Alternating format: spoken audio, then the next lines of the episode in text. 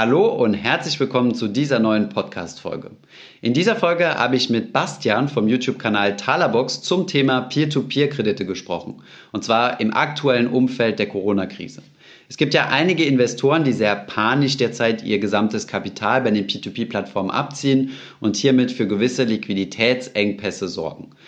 Genau über dieses Thema habe ich mit Bastian gesprochen, was man in so einem Umfeld tun kann, wie wir selbst das Thema P2P-Kredite handhaben, was so die Risiken sind und was eventuell auch Chancen sind, die sich jetzt im Umfeld ähm, ja, der P2P-Kredite ergeben. Von daher viel Spaß bei dieser Folge.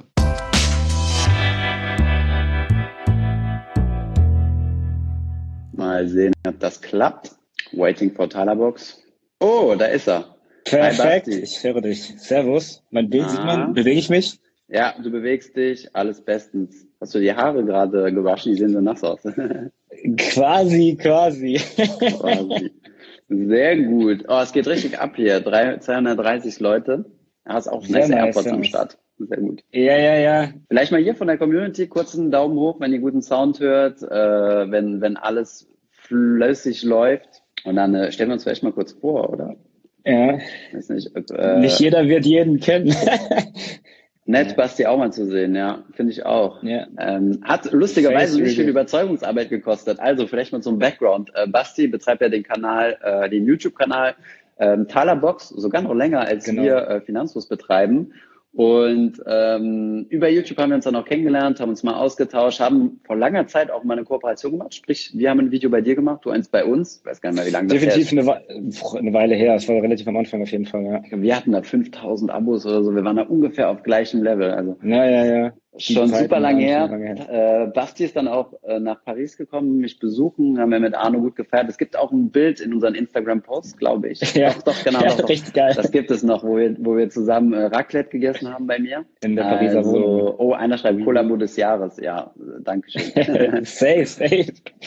Hat Basti einen Synchronsprecher oder warum klingt der hier ganz anders? Tatsächlich, das höre ich so oft, dass äh, ich mich im wahren Leben doch anders anhöre, weil ich doch dann sehr akkurat und genau spreche bei den Videos und wenn man freispricht, ist natürlich immer was anderes auf jeden Fall. Ja, okay, lustig. Aber nein, also als ich dich das erste Mal gesehen habe, habe ich auch gesagt, boah, selbe Stimme wie, wie im Video.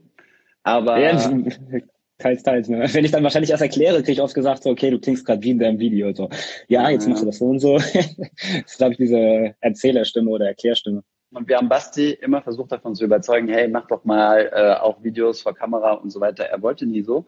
Von daher war ich äh, äh, positiv überrascht, dass du dich bereit erklärst, dass wir einen, einen, einen Stream zusammen machen. Ja, ich dachte mir, irgendwann muss man ja mal vor der Fassade vorkommen. Letztens schon mal ein andere Kooperationsvideo gemacht, von daher. Mit Immocation, ne? Ich habe gar nicht reingeguckt, ja, ja, aber ich habe gesehen, dass du auf dem Thumbnail drauf warst. Ja, ja, also ich meine, ist ja nicht das Problem, sich zu zeigen, nur die Skalierbarkeit wird dann natürlich irgendwann schwierig auf dem Kanal, aber mhm. why not from time to time? Zeige ich doch mal äh, den Livestream. Sehr gut, sehr gut. So. Ja, überhaupt schon die Frage gesehen, wie alt ich bin. Ich bin äh, 31 Jahre, äh, 32 Jahre alt und jung. Ich war, auch auf ist, ja. ich war auch auf Bastis Geburtstag. Ja, ja. Ähm, eingeladen. Gut. Ähm, let's go. Wollen wir ins Thema einsteigen? Definitiv. Ja, Sollen wir erstmal allgemein unsere Meinung sagen oder direkt auf die Fragen eingehen und die beantworten? Also Nö, erstmal unsere Meinung. Äh, vielleicht für die, die es jetzt nicht verfolgt haben, ja, wir haben es in unserer Story gar nicht gepostet, glaube ich, doch, oder? Ich weiß nicht mehr. Ähm, es geht ums Thema Peer-to-Peer-Kredite. Wir haben ziemlich viele Anfragen gekriegt, sowohl auf deinem Kanal als auch auf unserem. Genau. Ähm, was mit Aktien passiert ist, ich vermute, das hat jetzt jeder mitbekommen. Corona-Crash, ähm, gute Möglichkeit, jetzt mal langsam an Einsteigen zu denken oder vielleicht sogar schon äh, letzte Woche, weil der DAX ist ja gestern acht, fast neun Prozent hoch. Ähm, runter, ja.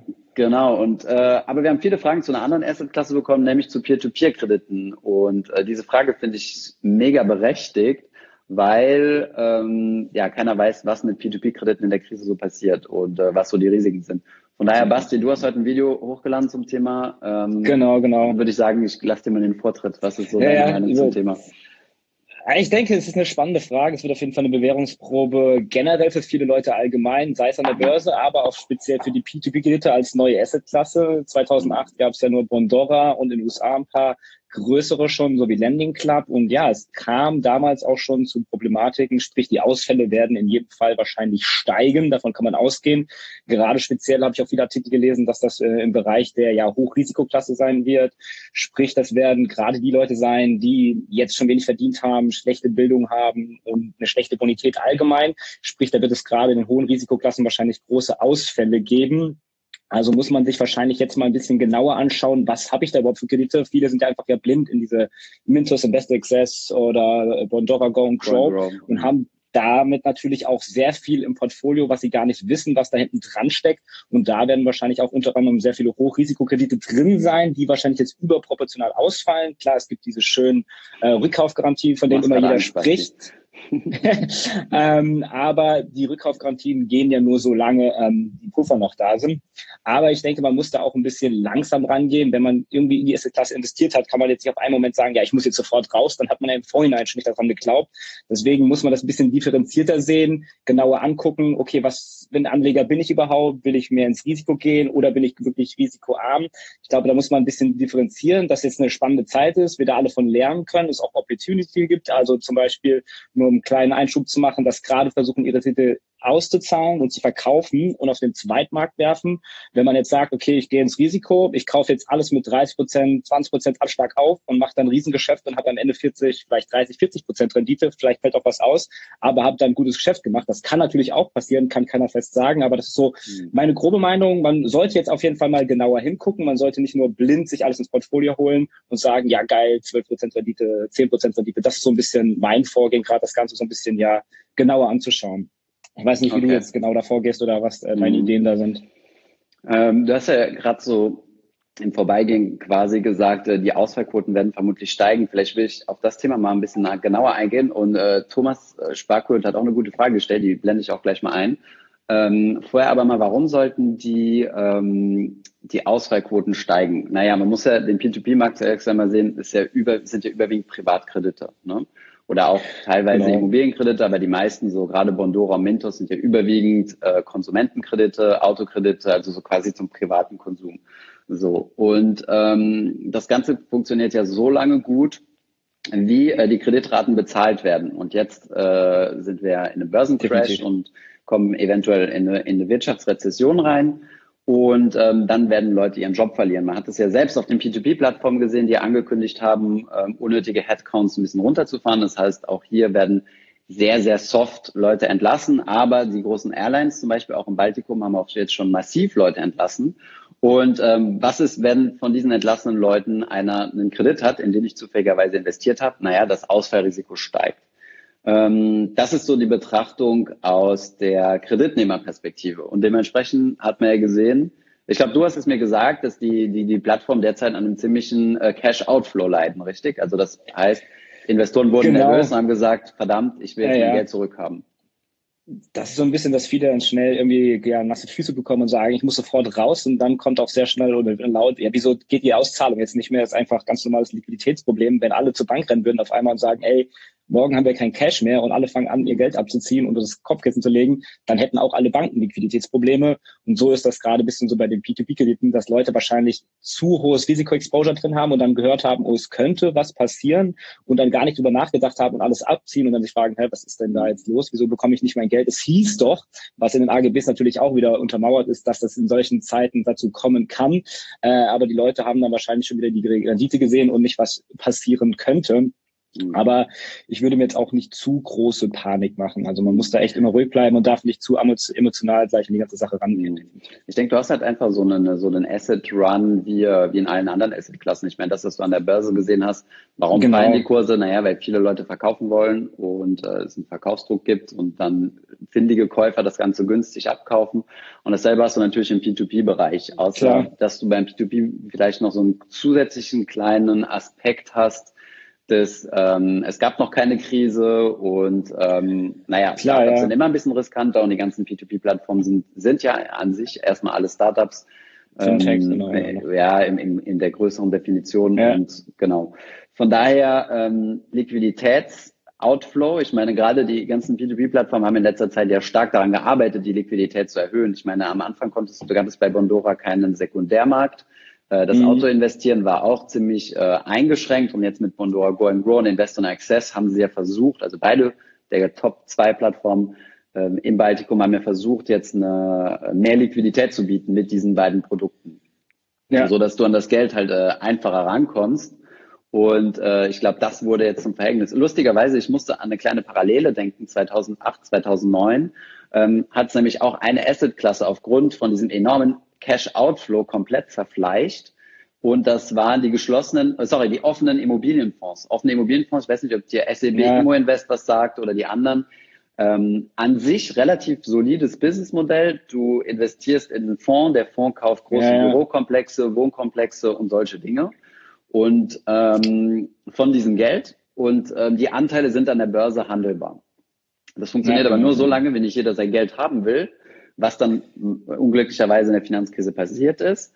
Und die Fonds waren gezwungen, ähm, große Immobilienobjekte schnell zu verkaufen, um Liquidität zu schaffen. Ich meine, ein Aktienfonds, ein ETF ja. ist ja kein Problem, der kann ja direkt liquidieren, der kann seine Anteile auf den Markt werfen, das wird dann verkauft und äh, über einen Creation-Redemption-Prozess und dann hast du dein, dein Aktien quasi in Geld umgewandelt, zum niedrigen Kurs. Bei Immobilien ist es halt nicht so einfach.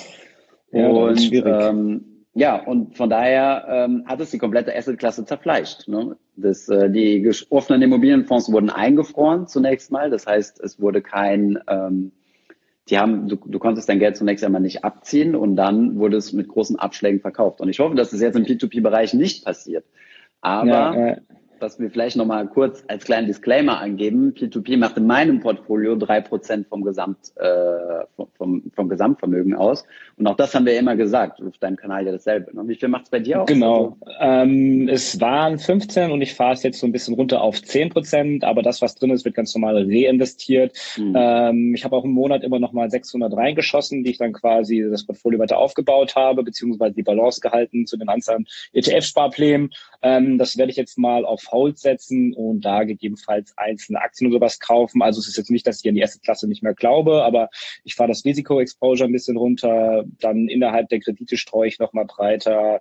Dann da ich investiere nur bei Bondora Gong Show und da habe ich auch nur ein Fünftel meines Notgroschen und sowas drinnen Mhm. Bin aber auch jetzt nicht aktiv darauf angewiesen und bin dann innerhalb der Plattform, versuche ich dann nochmal ein bisschen weiter zu diversifizieren. Bei Mintos nehme ich zum Beispiel noch die B- jetzt raus, habe dann Load to Value, gehe ich runter von 75 auf 65 Prozent. Das habe ich im Video auch nochmal genauer erklärt, was ich da mache. Also sprich, ähm, ich fahre mein Risiko-Exposure ein bisschen runter, aber nicht, dass ich jetzt das Geld abziehe und sage, hey, wieso kriege ich mein Geld nicht mehr? Also das ist so ein bisschen meine Vorgehensweise, das äh, zu analysieren und so wie der dynamische Effekt in allen Bereichen gerade ist, zu analysieren, okay, was passiert da, wie reagiert gehe ich drauf, habe mir schon überlegt, okay, gehe ich vielleicht mal in den Zweitmarkt, teste ich mit einem kleinen Anteil vielleicht, dass ich dort äh, Kredite mit hohen Abschlägen aufkaufe und riskiere so ein bisschen und gucke mir das mal an, was daraus passiert. Also selbst wenn alles Geld verlieren würde, wären das jetzt nur 10, 15 Prozent ich würde es immer noch überleben und du müsst jetzt nicht hungern. Also das sollte man auf jeden Fall immer beachten, wenn man in solche Assetklassen investiert, dass man nicht irgendwie an 70, 80 Prozent hier, ich gehe in P2P-Kredite, mache damit mhm. viel Geld, was ich auch schon immer wieder gesehen und gehört habe. Hier, wieso investierst du überhaupt da rein? Das kriegt doch viel zu wenig Rendite, mach doch alles P2P-Kredite. Also da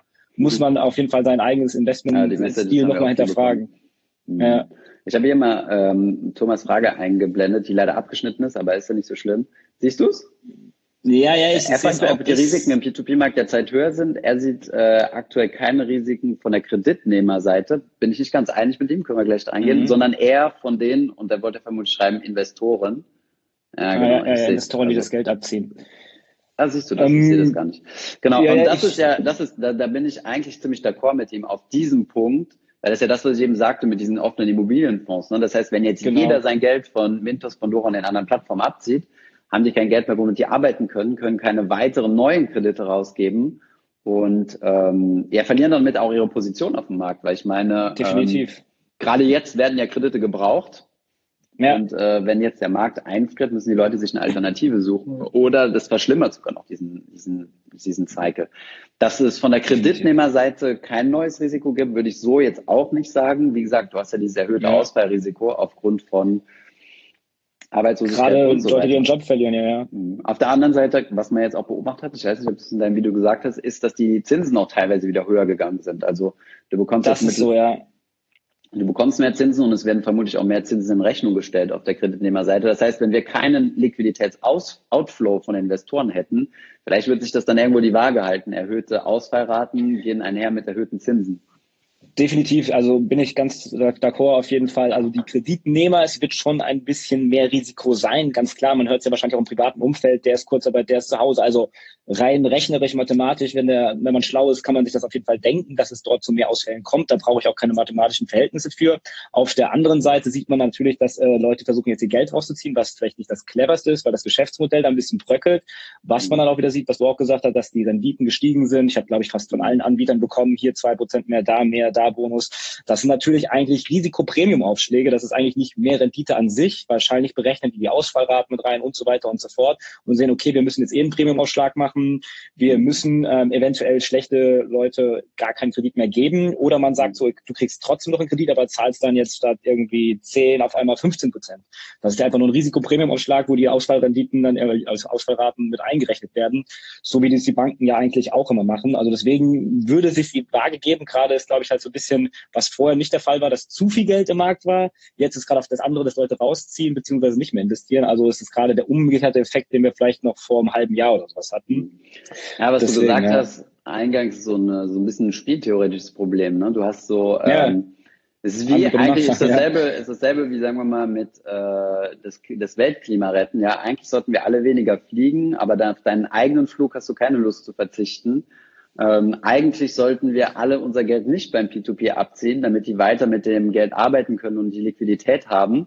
Aber auf dem ja. individuellen Niveau denkst du dir, naja, ich will jetzt nicht die P2P-Plattform retten, sondern ich will mein Geld äh, möglichst äh, ohne, ohne Verluste abziehen. Von daher zu sagen oder jetzt zu appellieren, naja, jeder soll jetzt sein Geld drin behalten, wird vermutlich nicht funktionieren, sondern du musst halt individuell nee. dein Risiko einschätzen. Also vielleicht Definitiv. nur, wie ich es mache, also ich werde mein Geld dort drin behalten, das, was ich in P2P investiert habe, das soll weiter seine Zinsen bringen. Ich meine, ich habe in den letzten Jahren jetzt gut Zinsen verdient. Äh, die sind quasi in meiner Tasche, die kann mir keiner mehr abnehmen. Und ähm, mir war immer bewusst, dass es sich um ein Risikoinvestment handelt, dass äh, das sollte jedem bewusst sein, der ins Thema P2P reingeht. Ansonsten hat es halt jetzt, äh, wird es vielleicht schmerzhaft lernen müssen, aber vielleicht ist es auch, geht das Ganze schnell vorbei. Ich denke, das hängt auch alles davon ab, wie schnell diese, die, die Corona-Krise quasi jetzt vorbeigeht. Definitiv. Also wird zu sehen sein, wie lange sich das rauszieht. Ich habe mir jetzt in den letzten Videos auch mal dann ein bisschen vergangene Krisen angeguckt. Meistens ist ja der Drop relativ schnell und dann hast du halt einen Seitwärtstrend, es geht mal ein bisschen runter oder so wie jetzt können irgendwelche Quantitative Easing Programme oder irgendwie Hilfspakete geschnürt werden, dann geht es mal schnell wieder hoch und dann geht es auch wieder runter. Also ich glaube halt nicht, dass es in zwei Wochen, in einem Monat vorbei ist, sondern es wird wahrscheinlich schon so ein paar Monate dauern, bis das Ganze wieder ein bisschen beruhigt, bis die Leute damit entspannter umgehen, dass auch mal ein bisschen im Minus geht. Aber ja, ich glaube, da muss man auch ein bisschen ruhig bleiben und nicht so emotional handeln. Da kommt die nächste Frage rein. Ja, ich habe schon mal eingeblendet. Das, äh, das passt ja eigentlich schon in, in unser Thema, deswegen habe ich es einfach mal eingeblendet. Ja, ja. Hm.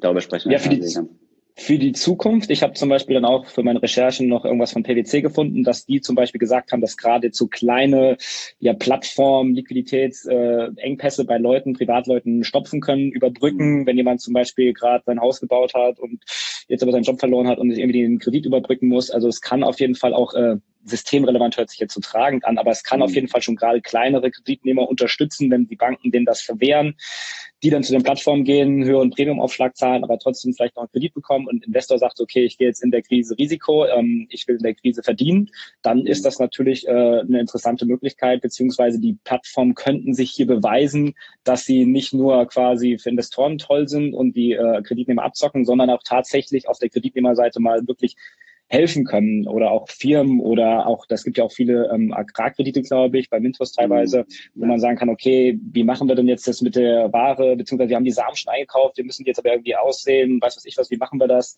Ähm, also ich denke, es wird zu sehen sein, wie die sich beweisen. Ähm, ich sehe das Ganze immer eher positiv, als das Glas halb leer ist. Von mhm. daher denke ich mal, ähm, es wird ein, zwei Plattformen geben, die vielleicht Probleme bekommen oder sogar mhm. verschwinden. Das ist ja meistens so in einer Krise. Ähm, aber es wird sich wahrscheinlich auch eine Plattform entwickeln, die noch größer wird, noch relevanter wird oder dass zwei, drei dann wirklich stark wachsen oder vielleicht auch kleinere akquirieren. Also ich sehe es da eher positiv. Ich weiß nicht, was deine Meinung dazu ist. Ja, also ich denke, es wird auf jeden Fall ein Bereinigungsprozess sein. Also es ist quasi nur eine Bewährungsprobe, ja, die ja. ähm, die diese Branche jetzt quasi mal durchlaufen muss, so wie es ja, ja, ich meine, das Problem ist ja jetzt nicht nur bei P2P-Krediten, wenn du dir auch mal so ein bisschen hier unsere lokale Berliner Startup-Szene anguckst. Ähm, wir sind jetzt zum Beispiel gerade auf der Suche nach einem Büro, weißt du ja auch, und äh, haben mal ja. ein bisschen geschaut. Äh, es war vor, bevor ich jetzt in Urlaub gegangen bin, ziemlich äh, anstrengend, da was zu finden, ja, dass wir da Termine bekommen. ähm, ähm, uns wurde gesagt, ja, guck mal, hier ist ein super cooler Coworking Space, aber sorry, wir haben da jetzt nichts äh, zur Verfügung oder äh, ja, und jetzt auf einmal kriegen wir Mails so nach dem Motto, hey, ich wollte euch mal updaten, wir haben lustigerweise haben wir was zur Verfügung. Zwei Tage später schreibt dieselbe yeah. Person, übrigens, im April machen wir 50 Prozent Discount, für den Mai dann auch nochmal 15 und ähm, du merkst also, es, äh, die Lage ändert sich so ein bisschen, ja. Und ich meine, dieser Stresstest ist jetzt nicht nur für P2P, sondern äh, für ziemlich viele Sektoren. Und äh, es gibt halt, es gibt viele Unternehmen, die leiden darunter. Dazu kann jetzt eventuell P2P zählen. Wobei man dazu auch sagen muss, es gibt eine, eine zeitliche Differenz. Also bis die Leute erstmal in Anführungszeichen ihren Job verloren haben. Also wenn die Leute ihren Job verlieren, heißt es ja nicht, dass ja. sie morgen ihre Rate nicht mehr bezahlen. Äh, idealerweise sollte man vielleicht ein bisschen Liquiditäten haben. Außerdem ähm, wird das Ganze vermutlich erst dann äh, ja wirklich Probleme bereiten, wenn die Rückkaufgarantien äh, gezogen werden, quasi. Also wenn jetzt der Kreditnehmer 60 Tage nicht bezahlt, ähm, dann hast du ja bei Mintos viele Kredite mit Rückkaufgarantie. Das heißt, der Darlehensanbahner muss dir den Kredit äh, zurücknehmen. Und ich glaube, dass es erst dann zu schwierig, äh, zu echten Schwierigkeiten kommen wird, wenn äh, diese Darlehensanbahner diese, diese Rückkaufgarantie nicht mehr bedienen können. Also ja, von daher ja. könnte ich mir vorstellen, dass die echten Probleme, man sieht sie noch, also wird sie erst kommen sehen. Ähm, allerdings haben die P2P-Plattformen ja auch gehandelt. Ja, ich meine, ähm, beide, sowohl Bondora als auch Mintos, haben ja ein großes Statement von ihren CEOs abgegeben. Ich glaube, das hast du dir ein bisschen genauer angeschaut. ja, ich. genau, genau, ja. Vielleicht kannst du uns das gleich nochmal kurz zusammenfassen, was da, was ja. da passiert ist. Aber ähm, ja, mal gucken, mal gucken, was da auf uns zukommt. Aber jetzt zu sagen, ich ziehe mein ganzes Geld ab, ähm, keine Ahnung, ob das Sinn macht. Wir kommen vielleicht später zu den Empfehlungen, sagen wir mal, ähm, keine Ahnung, in 10 Minuten oder 15, ähm, was, was so die Empfehlungen sind, beziehungsweise wir können es auch direkt machen. Du hast ja schon darauf angesprochen, dass du jetzt äh, erstmal neue Einzahlungen stoppst, richtig? Genau, auf jeden dass Fall. Du, dass du nicht mehr weiter sparst, aber dass du jetzt auch nicht alles verkaufst und liquidierst. Genau, genau. Ich kann es nochmal zusammenfassen. Also der, der übergeordnete Zug war jetzt erstmal von 15 auf 10 Prozent runterzugehen. Mhm. Das passiert relativ einfach, da ich noch relativ viel Cash hatte, was ich ja generell in den Markt investiere und dann der Anteil am Portfolio kleiner wird. Äh, dann die Einzahlung, ich habe immer pro Woche 150 gemacht, habe ich dann jetzt mhm. ausgesetzt. Ähm, das war einfach nur der Dauerauftrag sozusagen gestoppt. Mhm. Dann bin ich in die einzelnen Plattformen reingegangen. Okay, wie kann ich das Risiko am schnellsten diversifizieren jetzt, beziehungsweise runterschrauben und hatte dann immer irgendwie ein Prozent pro Kreditprojekt pro Plattform und bin dann auf 0,5 runter runtergegangen. Also wenn ich zum Beispiel jetzt 40 pro Kreditprojekt investiert hätte, bin ich runtergegangen auf 20. Mhm. Und dann habe ich mir geguckt, bei welchen Plattformen kann ich noch ein bisschen, weil ich immer sehr viel mit Autoinvest arbeite, äh, mein quasi mein, ja, meine Strategie anpassen. Das war bei Mintos jetzt zum Beispiel, dass ich von, ähm, ich habe immer nur in A bis B minus investiert und bin bei B minus bin ich jetzt auch rausgegangen und habe jetzt nur noch quasi A, A minus, B plus und B drinne, glaube ich fallen zwar viele raus, aber damit habe ich quasi noch mal ein bisschen mehr auf die Qualität der einzelnen quasi Kreditnehmer geachtet. Und dann habe ich zum Beispiel noch diesen Loan to Value, wo ich geschaut habe, also sprich Loan to Value, wenn irgendwie eine Immobilie einen Kredit irgendwie für 80.000 brauchen, ähm, brauchen die aber eine Besicherung von äh, 100.000, wenn die 80 Prozent Loan to Value haben und bin da jetzt auf 65 runtergegangen. Deswegen muss man da auch vielleicht ein bisschen für sich gucken ähm, nach Kreditarten und nach äh, Ländern auch. Da wird es natürlich mhm. auch unterschiedliche starke Effekte geben. Manche Länder sind wirtschaftlich Absolut. stabiler, zum Beispiel Deutschland jetzt mal im Vergleich zu Italien oder Spanien. Coronavirus betroffen, ne? Ja, das, also diese beiden Effekte und zum Beispiel mhm. Italien trifft ja sehr stark, Spanien und Spanien hatte ich ja wie gesagt schon vorher rausgenommen bei Bondora, bei meinem mhm. Portfolio Pro. Ähm, da muss man vielleicht ein bisschen ak akuter genauer schauen, ähm, dass man das nicht nur als passives Investment sieht, sondern man muss so ein bisschen reagieren jetzt und so ein bisschen das Ganze anpassen, aber jetzt keinen kompletten 180 Turnaround machen und wegrennen mit seinem Geld. Ähm, dann hat man wahrscheinlich das nächste Problem, okay, wo investiere ich das jetzt? Dann hat man so, okay, ja, ich investiere jetzt irgendwie in Aktien, haut das da irgendwie rein und wirft seine ganze Strategie so ein bisschen über den Haufen. Also man sollte seiner Strategie auch in Krisenzeiten treu bleiben. Man kann adaptieren, aber man sollte jetzt nicht irgendwie völlig verrückte Sachen machen oder anfangen mit irgendwelchen Optionsscheinen, weil man da Gewinn machen könnte. Mhm. Das sind so ein bisschen meine Vorgehensweisen gerade bei genau. P2P oder generell. Das gilt quasi für alle Asset-Klassen, ne? also dass du dann deine Anlagestrategie ja. beibehalten solltest. Ähm, vielleicht hier auf diese Frage nochmal zu antworten. Ich hatte gesagt, bei mir sind es drei Prozent Und äh, wie handhabe ich das? Ich hatte keine regelmäßige Besparung in P2P, sondern ich habe das äh, also per Überweisung dann gemacht, um mir ungefähr so diese drei Prozent Balance zu halten. Also im einstelligen P2P-Bereich, das schwankt zwischen drei und fünf Prozent. Und ähm, was man jetzt vielleicht in Erwägung ziehen könnte, ist ja, dass deine Asset Allocation sich ja durch diesen Market Crash äh, verändert hat. Und du sollst ja quasi regelmäßig rebalancen. Also rebalancen gehört ja zur Anlagestrategie quasi dazu, ist ja auch ein Teil der Anlagestrategie, wie du sie vorher überlegt hast. Und was man jetzt theoretisch machen kann, was ich auch definitiv machen werde, ist einen Teil aus dem P2P abziehen, um es in Aktien zu stecken. Und zwar nicht aus Angst vor P2P oder sonst was, sondern halt einfach, um die Asset Allocation wiederherzustellen. Dadurch, dass die Börsenkurse ja jetzt, äh, sagen wir mal, in der Spitze 40 Prozent runter sind, ähm, Natürlich äh, hat sich jetzt wieder ein bisschen erholt, aber ich habe auch nachgekauft. Das heißt, insgesamt äh, habe ich ähm, meinen Teil, also der Aktien, Anteil hat sich durch diesen Crash halt reduziert. Dementsprechend ist prozentual der Anteil von P2P gestiegen. Diesen Ausgleich kann man machen. Und ähm, genau das ist ja die Idee quasi, dass du bei niedrigen Aktienkurse dann nachkaufst mit Assetklassen, die stabil geblieben sind. Ja. Ähm, vielleicht nur um die Frage auch deinerseits nochmal zu beantworten. Ich weiß nicht, ob du schon gesagt hast, wie viel Prozent deines Portfolios hast du in, äh, in P2P? Äh, weißt du das so auswendig? Äh, ja. Ähm, ich glaube, jetzt sind es gerade, äh, ich dachte, äh, 12 äh, Prozent sind es, glaube ich, noch, aber ich fahre es ja gerade weiter runter, ähm, beziehungsweise okay. investiere gerade wieder. Also nicht, dass ich das Geld abziehe, sondern ich habe noch Cash, dass ich investiere. Dabei schraubt sich das äh, Aktien- bzw. ETF-Niveau natürlich höher. Ähm, dann habe ich noch, was vielleicht auch noch sagen sollte, dass ich jetzt nicht 10 Prozent oder 12 Prozent in Mintos oder Bondora habe, sondern ich habe halt sechs Plattformen, habe in denen nochmal breit gestreut. Äh, da ist als Mintos äh, als Mintos als einzige Plattform, die doppelt gewichtet ist, weil Mintos einfach die meisten Anbahner hat. Ähm, und sonst ähm, habe ich zwischen den sechs Plattformen das breit diversifiziert, also auch nochmal innerhalb den Plattformen quasi das Risiko gestreut, dann ähm, überhalb der Plattform gestreut, komplette Asset-Kalkulation. Also man sollte jetzt nicht nur Bondora Gong Show, nur Mintos Investment Access, sondern vielleicht, wenn man die 10% geht, jeder muss da seine eigene Strategie finden, vielleicht auch noch 5%, dass man sagt, okay, bei fünf Plattformen jeweils ein Prozent und dann in den Plattformen nochmal diversifizieren, dann ist das Risiko auch schon viel kleiner, weil das Wichtigste ist ja auch nicht Geld zu verlieren. Wenn man dann irgendwie 20 Prozent durch die P2P verlieren würde, weil man so viel hält und nur bei Mintos oder Bondora Go Pro, dann ist natürlich ein sehr hoher Verlust, die man erstmal wieder zurückgewinnen muss. Deswegen sollte man da erstmal mit der Diversifikation arbeiten, bevor man irgendwie guckt, wo mache ich die meiste Rendite. Ich glaube, das haben viele auch noch nicht so verstanden, dass sie halt gucken, wo mache ich die Rendite und dann sagen, okay, ich kaufe jetzt die Aktie, weil ich glaube, die wird sich verdoppeln. Aber das ist so mhm. wie im Casino zu sagen, okay, ich setze hier auf Rot, weil ich glaube, als nächstes kommt Rot. Also. Das, so wird man langfristig in der Börse wahrscheinlich kein Geld machen. Vielleicht auch mal eine kleine Ergänzung. Ich meine, dass P2P-Plattformen pleite gehen, ist auch erstmal jetzt nichts Neues. Auch dass es, äh, dass P2P-Plattformen schlecht laufen. Ich meine, ja. äh, wir müssen eigentlich nur mal in den lokalen deutschen Markt gucken, was da so los ist. Äh, Lendico ja. gibt es nicht mehr. Die, ich glaube, da hat ING DIBA äh, das Kreditportfolio gekauft oder es wurde ein Hedgefonds weiterverkauft. Also das Ding ging ständig hin und her und als Privatinvestor ähm, die Kredite waren sowieso permanent am Aus, also permanent äh, in Zahlungsverzug. Du, die hatten kein richtiges äh, Abwicklungsmanagement.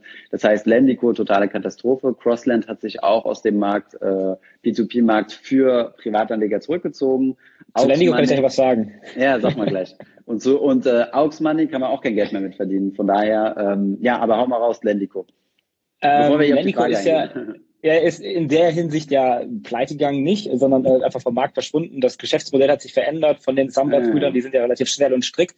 Ähm, aber bis heute bekomme ich immer noch Rückzahlung von den Krediten ah. und Zinsen, äh, bekomme dann direkt die auf mein Konto gezahlt. Ähm, also man sieht, die Plattform ist jetzt nicht pleite, pleite gegangen. Äh, von den Krediten, die noch laufen, bekomme ich immer noch die Rückzahlung. Also in der Hinsicht, selbst wenn eine Plattform mal pleite gehen soll, haben die auch in den AGBs immer geschrieben, wir haben Abwickler, Dritt, Treuhänder, die dann die Abwicklung übernehmen würden. Gibt es ja immer in solchen Fällen von Insolvenzverwaltern. Oder ist es ein Verlustgeschäft für dich oder hast du ähm, Ich glaube, ich bin leicht im Plus, aber was ja. ist eher Break-Even. Damals habe ich aber auch das war mein erstes Video, was ich fast auf dem Kanal gemacht habe und ja. habe noch keine Ahnung vom Investieren gehabt und bin dann halt irgendwie einfach irgendwie in die Kredite reingegangen, ohne Ahnung zu haben, bin einfach nur nach Zinsen gegangen und das hat sich dann irgendwann gerecht, aber daraus auch gelernt, dass man vielleicht eher auf das Risikomanagement gehen sollte. Ich habe dann auch gesagt, okay, das hat irgendwie 15 Prozent Rendite, ich gehe jetzt da ganz groß rein und die anderen, die haben ja nur 8 Prozent, da mache ich jetzt nicht so viel rein. Also gerade wieder dann das, was man nicht machen sollte, mit dem Money Management falsch gespielt. Ja. Ähm, also in China, China sind ja auch einige Plattformen pleite gegangen. Ja. Ähm, Trust, es gab mal irgendwas mit Trust, äh, eine Plattform, die Trust, irgendwas hieß, die pleite gegangen ist. Ich weiß auch nicht mehr, wie die hieß. Äh, es gab, glaube ich, auch ein, zwei Ich glaube, Trust Buddy, Trust Buddy, genau. Ähm, bei äh, Mintos, die ja quasi nur eine, eine, eine, ein Marktplatz sind und Darlehensanbahn haben, sind ja auch schon einige verschwunden. Von daher, so neu ist das jetzt nicht.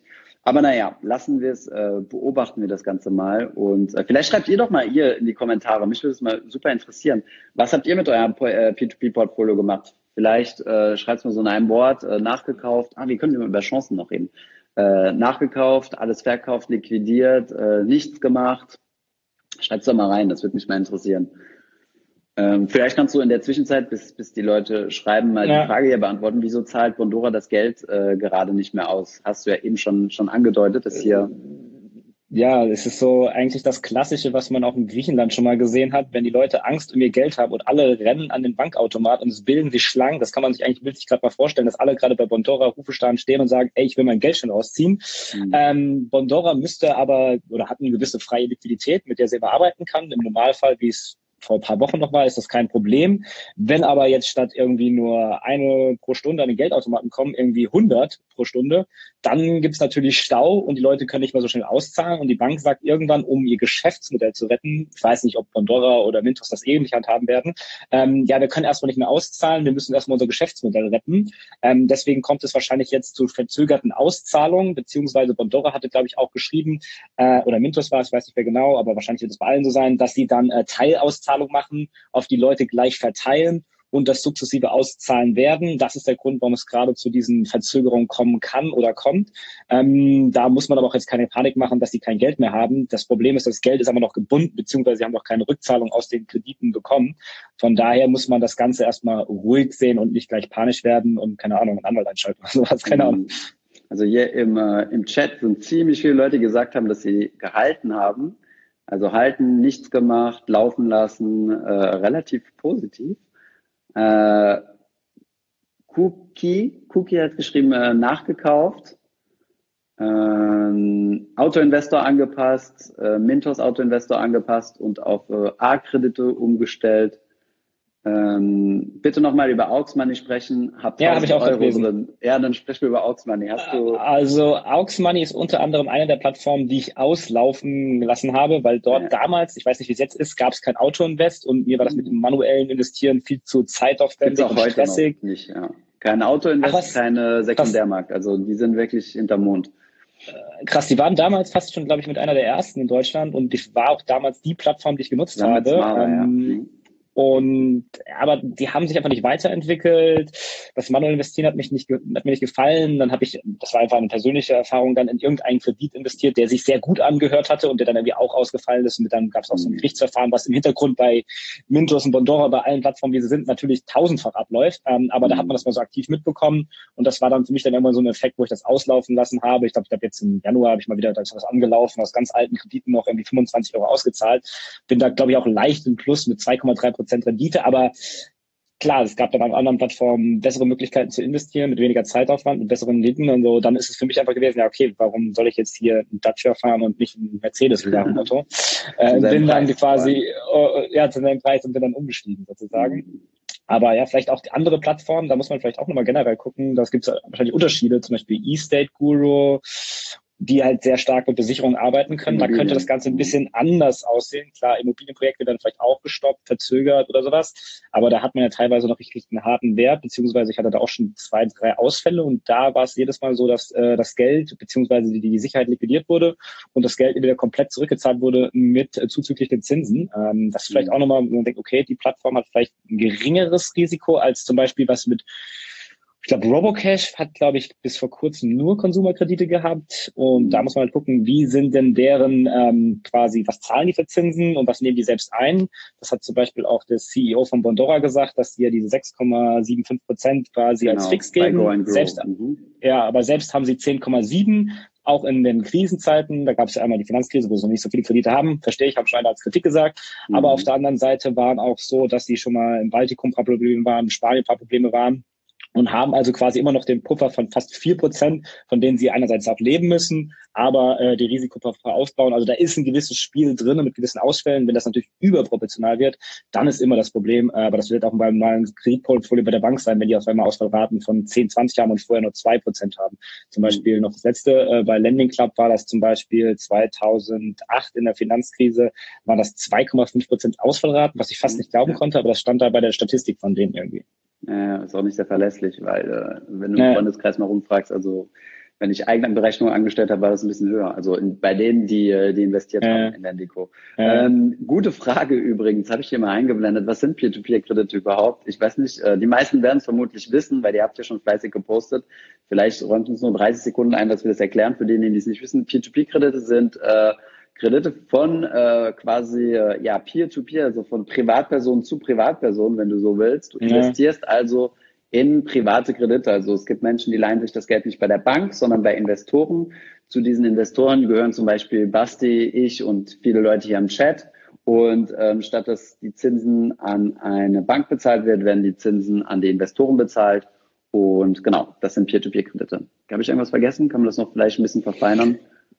Doch, das wenn ich jetzt dir Geld leihe und du musst mir das zurückzahlen, also genau. Kreditvergabe sozusagen, ja. Genau, also wenn wir Perfekt. uns Geld leihen, äh, Basti bezahlt mir ein Bier, ich gebe es mir am nächsten Tag zurück. äh, es ist auch ein Peer-to-Peer-Kredit, allerdings reden wir hier von ja. Plattformen, die das online machen und äh, wo du rein investieren kannst.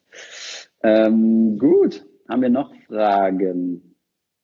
P2P. Allgemeiner äh, Natur, ja. Ja, warte mal.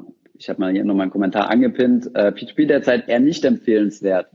Ähm, ich denke mal, das Problem bei P2B im Vergleich zu Aktien ist, äh, dass du eine limitierte äh, Upside hast, was jetzt nur so halb stimmt. Das bedeutet, die Kurse können jetzt nicht ewig steigen, sondern du bekommst einen festen Zinssatz, den bekommst du oder du bekommst den nicht, wenn es ausgefallen ist. Das ist quasi nur so binär. Bei Aktien kannst du quasi günstig einkaufen und es steigt dann. Ähm, das stimmt nicht ganz, weil jetzt kannst du über den sogenannten Sekundärmarkt, also bei vielen äh, Plattformen oder bei den meisten baltischen Plattformen gibt es ja jetzt einen Sekundärmarkt. Das heißt, ich habe Kredite angekauft von einem Darlehensanbahner oder von einem Kreditnehmer direkt und kann die jetzt an andere Investoren verkaufen. Das ist der Sekundärmarkt. Wie quasi so eine, so eine extra Börse quasi. Und äh, auf diesem Sekundärmarkt kannst du deine Kredite teurer oder günstiger anbieten. Zum Beispiel, du hast äh, 100 Euro oder 10 Euro in einen Kredit investiert und kannst sagen, oh, ich will diese Kreditforderung, äh, will ich verkaufen für, keine Ahnung, 9 Euro, also 10 Prozent günstiger. Und ähm, ich habe ehrlich gesagt in den Sekundärmarkt nicht reingeschaut, aber du, Basti, hast mir gesagt, äh, 20 bis 25 Prozent bis zu 30 Prozent Discount hauen die Leute derzeit ihr Portfolio raus. Von daher kann man da theoretisch ja. auch ganz gute Schnäppchen machen, oder? Also definitiv. Ich glaube, da kann man doch so eine kleine Arbitrage-Strategie vielleicht für sich entwickeln. Ich, mhm. ich weiß nicht, ob Mintos ein API hat, aber Bondora hat es auf jeden Fall. Da gibt es ja. auch in gewissen Foren Leuten, die da relativ äh, tief drinne sind und versuchen damit irgendwelchen Arbitrage-Dingern irgendwie noch größeren Gewinn zu machen. Da gibt es auch welche mit 20, 30 Prozent Gewinn und mehr. Auf jeden Fall, das ist eine Upside-Möglichkeit. Was man vielleicht noch sagen soll, ob jetzt P2P-Kredite das Richtige sind, kann man sagen, jein. Kommt wahrscheinlich auf den Anleger an. Ja. ja. Ja, deswegen, man, man hat den risikoarmen Investor, der sagt, oh, jetzt auf keinen Fall, jetzt geht hier gerade alles in die, durch die Decke beziehungsweise in die Hose. Auf der anderen Seite gibt es den, der sagt, oh, geil, geile Opportunity, steigt jetzt ein und will so ein bisschen zocken. Also ich glaube, das ist so ein bisschen mhm. Mentalitätsfrage auch. Du bist ja auch schon ganz anders wahrscheinlich wie ich. Du sagst drei Prozent und ich bin eher bei zehn Prozent. Das ist ja auch schon ein Unterschied. Und wahrscheinlich mhm. wird der Arno oder andere noch mal anders sein. Weiß ich nicht, was da, was der so macht. Mhm. Gute Frage. ich weiß auch nicht. Okay, ja, auf jeden Fall interessant. Also, ja, ich meine, es ist ja eigentlich dasselbe Game wie bei den Aktien. Ja, wer jetzt echt mutig ist und in diese in diese Asset-Klasse glaubt, so wie ich äh, ja. zu 100 Prozent äh, von Aktien überzeugt bin und zu 100 Prozent sicher bin, dass wir in zehn Jahren müde Nächten werden über Corona und uns sagen, also über die Corona-Krise und sagen werden, hey, wäre ich doch damals mal eingestiegen, es war so günstig und äh, ja, es gab zu viele Leute, die negative Stimmung verbreitet haben, deswegen hatte ich die Hosen voll. So kann es genauso gut die Möglichkeit geben, Mensch, hätte ich mir noch damals mal meine, mein Mintos-Portfolio vollgehauen mit Sekundärmarktkrediten, die 20, 30 Prozent äh, ab, mit, Absch mit, mit Abschlag von 20, 30 Prozent zu kaufen waren. Ja. Ähm, wobei ich da ganz ehrlich auch sein muss und, und, äh, und dir sagen muss, dass ich bei Aktien deutlich überzeugter bin oder umgekehrt bei P2P-Krediten deutlich weniger überzeugt, dass das eine Assetklasse ist, die definitiv eine Krise überstehen wird weil äh, es handelt sich hierbei in Anführungszeichen nur um Privatkredite an Privatpersonen in gewissen Ländern, wohingegen mein äh, Aktienportfolio die gesamte Weltwirtschaft abbildet Und äh, dass die sich gesamtheitlich quasi auf den Bauch legt und nicht mehr erholt, das äh, halte ich für deutlich unwahrscheinlicher. Daher auch meine Gewichtung, ja, ähm, von so einem ja, geringen ja. Prozentsatz in, in Risikoinvestment äh, der P2P-Kredite. Definitiv. Also Aktien sind halt schon seit Jahrhunderten jetzt nicht, aber seit Jahrzehnten auf jeden Fall beständig. Und ja, Aktien sehe ich auch als, sollte man im Portfolio halten. Jetzt ist eine geile Zeit einzusteigen. Ähm, P2P-Kredite, wenn man drin ist, würde ich jetzt nicht Millionen investieren und mein Risikoexposure hochfahren, um zu sagen, hey, ich habe jetzt hier irgendwie Kredite, die ich für günstig kaufen kann.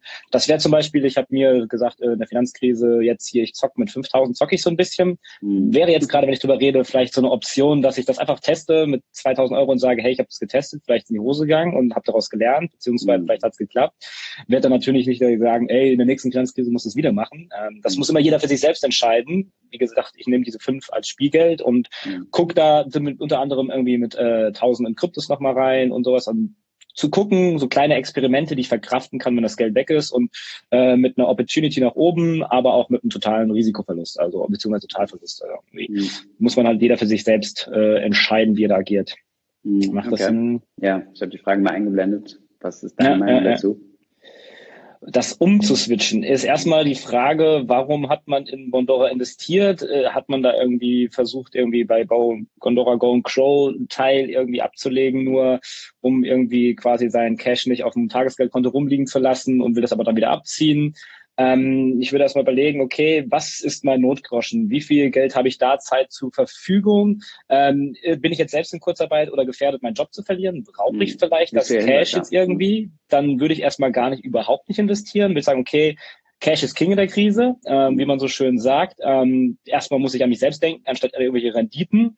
Und wenn ich aber jetzt sage, okay, ähm, persönlich, ich habe Angst, äh, ich möchte mein Geld aus Bondora Crow rausziehen, aber möchte eine weitere Investitionsmöglichkeit haben. Wo kann ich dann investieren?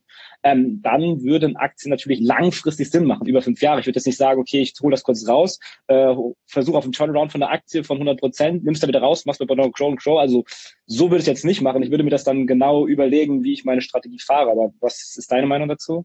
Ja, also wie, wie ich halt eben schon meinte, äh, ich würde es im Rahmen von einem Rebalancing machen. Also wenn äh, der PGP-Teil für deine Asset Allocation zu viel Gewicht genommen hat, dann würde ich einen Teil von, ähm, von meinem P2P wegnehmen und in Aktienkurse äh, investieren. Denn genau das ist ja halt die Idee. Eine, eine Asset-Klasse, die gebeutelt wurde, ähm, im Endeffekt zu unterstützen oder nachzuinvestieren zu günstigeren Kursen, ja. aber mit der Asset-Klasse, die halt nicht äh, so sehr unter die Räder gekommen ist, weil ich meine P2P, wir reden jetzt von einem potenziellen, äh, von einem potenziellen Einbruch oder von einer potenziellen Erhöhung der Ausfallraten. Aber de facto haben wir ja ähm, deutlich weniger Schaden genommen im P2P, heutiger Stand als in den Aktienmärkten. Ja. Das darf man auch nicht vergessen. Natürlich kann das kommen und ich meine, du hast eine, du hast eine Verzögerung ähm, bei den Ausfallraten. Die Leute müssen in Anführungszeichen erstmal ihren Job verlieren, dann Liquidität aufbrauchen und dann kommen sie erst in Verzug. Das heißt, du hast dann eine zeitliche Verzögerung. Aber ja, ich denke, der, der das Schwerste ähm, oder das, das Schwerwiegendste ist derzeit, dass die Investoren alles abziehen, ja. Definitiv, also es ist so wirklich das Klassische, was ich irgendwie noch von, äh, ich weiß nicht, wann das mit Griechenland war, wo die da irgendwie dann auch die Auszahlung gestoppt haben an den Geldautomaten. Mhm. Genauso stelle ich mir das vor, dass gerade alle Leute da stehen, so, ich will mein Geld raus oder willst irgendwie anders investieren. Das ist so ein bisschen, ja, es gibt immer mehrere Marktphasen. Es gibt, der Markt läuft mal gut und läuft mal schlecht. Das gehört zu dem Kapitalismus dazu. Und äh, wenn man irgendwie vorher schon nicht dran geglaubt hat und nur die Rendite gesehen hat, dann sollte man vielleicht nochmal seinen kompletten Investmentstil überdenken, ob vielleicht Aktien dann überhaupt so großen Anteil auch das Richtige für einen ist, wenn man dann irgendwie schon von Freunden oder von Leuten hört, so irgendwie mein Portfolio ist jetzt um 20 Prozent gefallen, was soll ich jetzt machen? Verkaufen und man oder du ja auch immer sagst so, hey, ähm, long term, ne? jetzt nicht äh, unruhig werden, ne? Ja. So sieht's aus. Ähm, was passiert, wenn man, äh, sorry, bei P2P, wenn Kredite nicht mehr bezahlt werden? Ja, was passiert? Also verschiedene Mechanismen. Entweder ähm, hast du eine Rückkaufgarantie oder nicht. Wenn du eine Rückkaufgarantie hast, dann verpflichtet sich der äh, Darlehensanbahner nach 60 Tagen Zahlungsverzug oder je nach Plattform, aber in der Regel sind 60, ähm, den Kredit zurückzukaufen. Das heißt, er, er kauft dir, also das, was du an Geld geliehen hast, erstattet er dir plus die Zinsen und äh, eventuellen Verzugszinsen, die da angefallen sind. Das ist der erste Fall. Der zweite Fall ist, dass du so, ein, so eine Rückkaufgarantie nicht hast. Dann hast du in der Regel auch eine höheren, äh, einen höheren Zinssatz, den du kassierst. Und ähm, dann kommt es zu einem Inkasso-Verfahren. Das heißt, eine P2P-Plattform wird ein Inkasso-Verfahren in die Wege leiten und es wird versucht, äh, das Geld einzutreiben, ähm, ja, mit allen äh, möglichen legalen äh, Methoden. Und ähm, wenn dann immer noch kein Geld angekommen ist oder nicht die Gesamthaft, ja, dann fällt der Kredit nach einer gewissen Zeit aus. Das kann aber ziemlich lange dauern. Und vielleicht noch so, gerade ein Risikohinweis zur Rückkaufgarantie, das klingt so safe. Ähm, die Rückkaufgarantie, äh, oder sagen wir es mal so, ich sage immer, eine Garantie ist immer so gut wie äh, sein Garantiegeber. Das bedeutet, äh, die Garantie wird mir gegeben vom Darlehensanbahner. Aber wenn der Darlehensanbahner zu viele Rückkaufgarantien auf einmal bedienen muss, die seine Liquidität übersteigen, dann wird der Darlehensanbahner pleite gehen und dann hast du auch keine Garantie mehr. Ähm, vielleicht das zum, ja, um es gesamthaft äh, abzu, abzurunden ich habe noch gelesen, ich weiß nicht, ob du es auch gelesen hattest, äh, dass äh, zum Beispiel Bondora oder Mintos dann aktiv quasi die Kreditnehmer so ein bisschen unterstützen wollen mit, okay, wie können wir das Ganze lösen? Das machen sie generell schon, aber wahrscheinlich werden sie jetzt nochmal genauer drauf schauen mhm. äh, mit der Frage, okay, habt ihr Probleme, wie können wir das machen? Habt ihr irgendwie so einen Online-Prozess, haben die da schon? Ich meine, ich war noch nicht auf der Kreditnehmer sein, ich kenne das nicht genau, aber ähm, dass die da auch jetzt wahrscheinlich die Prozesse hochfahren, gut, da wird wahrscheinlich jetzt auch viel gemacht werden. Ähm, kann natürlich für die Zukunft auch gut sein, wenn die bessere Prozesse haben, bessere Rating-Prozesse, das besser einstufen einstufen können, die Rendite genauer bemessen können. Das ist dann für uns dann langfristig wieder zum Vorteil, wenn es jetzt auch mal turbulenter werden kann. Hm. Ich bin gerade ein bisschen die, die Fragen am Durchscrollen. Wir haben jetzt nicht ja. mehr so viele Fragen zum Thema P2P. Ich blende die mal ein, weil die sind ein bisschen lang. Kann man die irgendwie, siehst du die komplett? Äh, ich sehe sie komplett. Der P2P geht gerade den Bach runter. Croupier ist zahlungsunfähig. Mintos, größte Anbahner, hat die Lizenz verloren. Was meint ihr? Das, die Kommentare habe ich eben auch noch unter dem Video gelesen.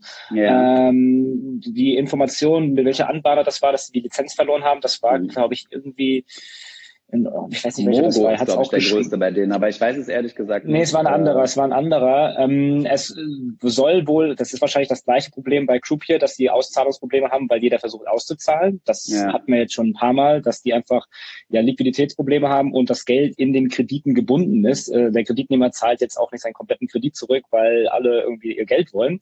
Mhm. Das wird wahrscheinlich der Fall sein und in den AGB steht halt immer drinne, wenn es solche Liquiditätsprobleme gibt, behalten wir uns das Recht vor, dass wir verzögert auszahlen. Hat jeder eine AGB drin, sollte man auch immer lesen, machen und wahrscheinlich die wenigsten. Ähm, aber Machst du sowas? Man hat das Herz. Ähm, ich habe das damals bei den ganzen äh, äh, Factsheets habe ich das immer genau gemacht, auf jeden mhm. Fall, um da auch zu gucken, was drin ist. Und heute mache ich das teilweise immer noch mal, wenn ich okay. länger in ETF nicht mal reingeguckt habe. Äh, bei, bei den Factsheets schon. Äh, und dann grob am Anfang habe ich bei den P2P, das war bei Lendico damals, das durchgelesen.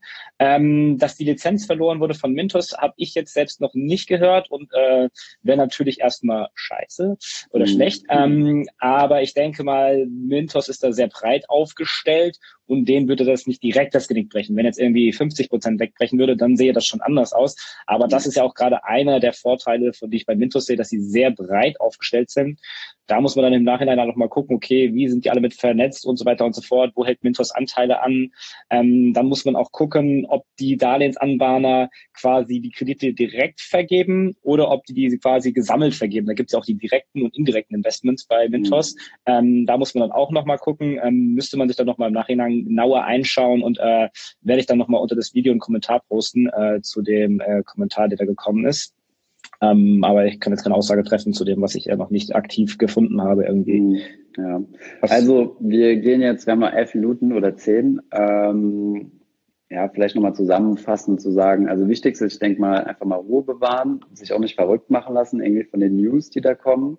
Ich würde jetzt auch nicht mein gesamtes P2P-Portfolio auflösen. Ich würde dann mein P2P-Portfolio auflösen, wenn ich nicht mehr in die Asset-Klasse glaube.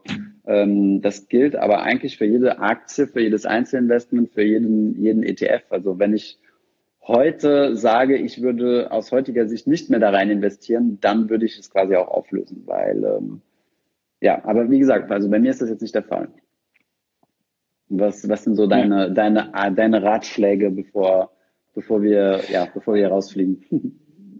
Definitiv. Also ich würde mich echt nicht von Panik treiben lassen, beziehungsweise emotional investieren. Das ist natürlich immer das Falsche. Also ich bin, ich habe es tatsächlich selbst so gar nicht wahrgenommen, mitbekommen mit der ganzen Börse, nur weil alle mich darauf angesprochen haben. Aber ich weiß zum Beispiel bis zum jetzigen Stand nicht mal, wie viel mein Portfolio verloren hat.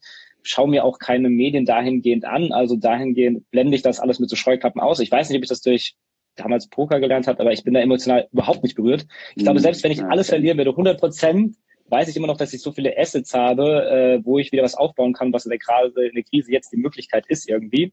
Mhm. Ähm, so Geschichten wie mit Kredit in P2B investieren, war ich ja nie ein Fan von, beziehungsweise generell ja, mit. Kredit finanziert. Mhm. Ähm, da gab es ja auch, glaube ich, einen YouTuber bzw. Immobilieninvestor, der das mit P2P gemacht hat, der da 50k mhm. aufgenommen hat.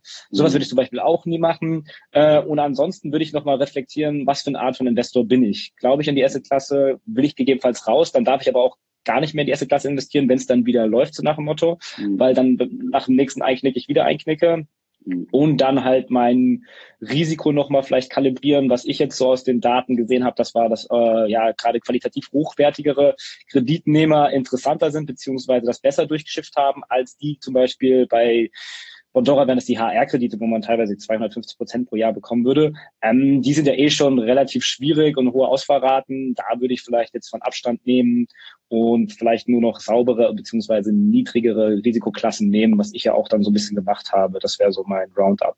Okay. Ja, habe ich eigentlich nichts zu, zu ergänzen. Top. Ja. Ähm, ja, vielleicht mal Feedback von euch. Wie fandet ihr die Live-Session? Äh, soll ich äh, Basti häufiger zwingen, äh, mal hier ins Gespräch zu kommen? Oder ähm, ja, schreibt gerne mal rein. Ansonsten äh, geht die Live-Session nachher auch live auf, äh, auf unseren beiden äh, Instagram-Kanälen. Und ähm, wir downloaden das Ganze, wir hauen das Ding nochmal als Podcast raus. Und ich glaube, Basti, du wolltest es eventuell noch auf deinen Kanal hochladen. Also für all diejenigen, die jetzt erst später eingeschalten haben, ähm, top Kombi, ihr beiden. Vielen Dank, Tobias. Ziemlich Thumbs viele up. Daumen hoch. Ja, sehr gut. Okay, definitiv schreibt einer. Ähm, auch wenn es jetzt ein Nischenthema ist, ja, Thema P2P-Kredit ja. ist ja eigentlich eher ein Nischenthema, ähm, ist ja auch gar nicht so unser Hauptinvestment, aber ja, ja. ich habe so das Gefühl, dass da derzeit am meisten so Unsicherheit oder irgendwie Angst Und, war. Definitiv. Aber ja, wir geben einfach mal regelmäßig Updates. Definitiv, also da von, von, von allen Seiten, selbst äh, von meinem Papa, so nach dem Motto, ey, was machen wir denn jetzt mit dem P2P-Krediten? Achso, dein also, Papa gesagt, du sollst, er soll in P2P investieren. Nein, wir haben das so ein bisschen zusammen gemacht, auf jeden Fall, ja. Ah, okay. Da, also, da, der, der, Daumen hoch kam da auch gerade schon von meinem Dad. ah, nice, okay. Ich habe da ehrlich gesagt keine Geduld zu gehabt, zu sagen, okay, ich erkläre jetzt P2P meinen Eltern, ETFs war, war war, ähm, habe ich natürlich gemacht, aber darüber hinaus habe ich gesagt, okay, keep it easy mit dem, äh, ja. mit, äh, mit der Asset Allocation. Okay, ja. machst du was öfters? Alles klar. Airport Flex, ja, ja. war keine, war keine ja, ja. normalerweise. War keine Produktplatzierung. ja, wäre schön, wäre schön, äh, da was zu bekommen. Nächstes Mal hole ich andere Kopfhörer, aber ich habe nur so dicke, die sind, die sind blöd aus dem Stream. Okay, irgendwas äh, abschließende Worte, Basti, oder sind wir durch? Nö, Dankeschön, war interessant. Das nächste Mal vielleicht zum anderen Thema, wenn es nächstes Mal gibt. Äh, äh, bin da immer offen für. Ja, schreibt uns gerne in Instagram rein, was ihr wollt äh, für Topics und dann versuchen wir es auch demnächst mal auf äh, YouTube zu streamen.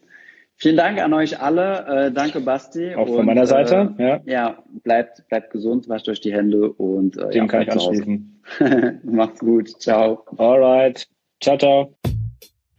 Ich hoffe, diese Podcast-Folge hat dir gefallen. Wenn ja, dann zöger doch nicht in deinem Umfeld, bei deinen Freunden und Bekannten von diesem Podcast zu sprechen. Und wenn du auf iTunes bist, dann lass uns doch gerne eine Bewertung da und einen Kommentar, denn das hilft uns, mehr Menschen zu erreichen und für das Thema finanzielle Bildung zu begeistern. Wie immer findest du in den Show Notes und in der Beschreibung zu dieser Podcast-Folge alle wichtigen Verlinkungen. Vielen Dank fürs Zuhören und hoffentlich bis zum nächsten Mal.